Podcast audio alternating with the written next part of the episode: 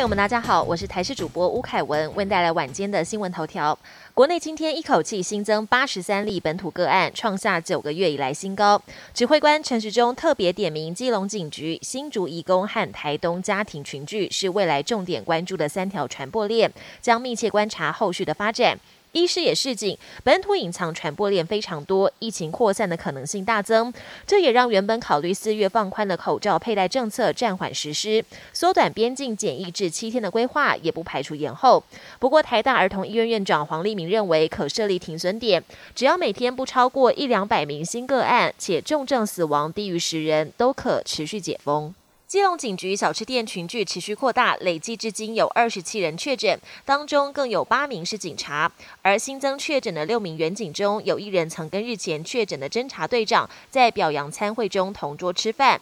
另一人则是在会后跟队长一起聚餐，其他四名刑大官警跟刑事小队长是否在参会中接触传染，还在意调当中。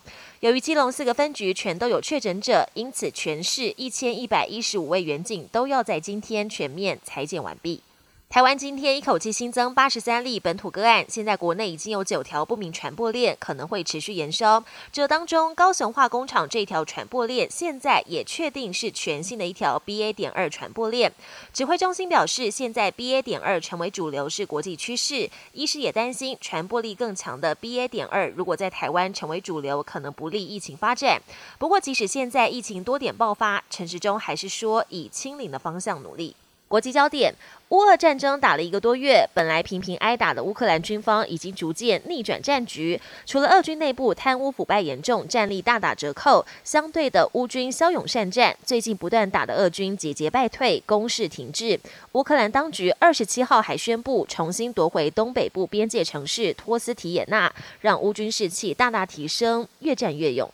日本西部二十六号出现惊人的春季暴风，不但带来丰沛雨量，还在各地刮起破纪录的强风。鹿儿岛县连续发布大雨特报，鸟取县观测到每秒三十四点二公尺的最大瞬间风速，打破三月有史以来的纪录。北陆新干线停驶超过五个小时，影响将近一万名乘客，目前至少造成七人受伤。奥斯卡颁奖典礼即将登场，《纽约时报》做了权威预测，认为电影《跃动新旋律》有机会成为最大赢家，拿下最佳影片跟最佳男配角等三项大奖。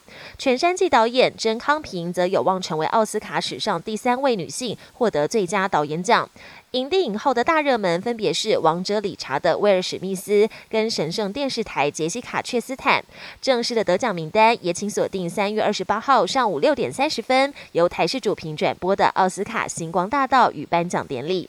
本年新闻由台视新闻制作，感谢您的收听。更多内容请锁定台视各界新闻与台视新闻 YouTube 频道。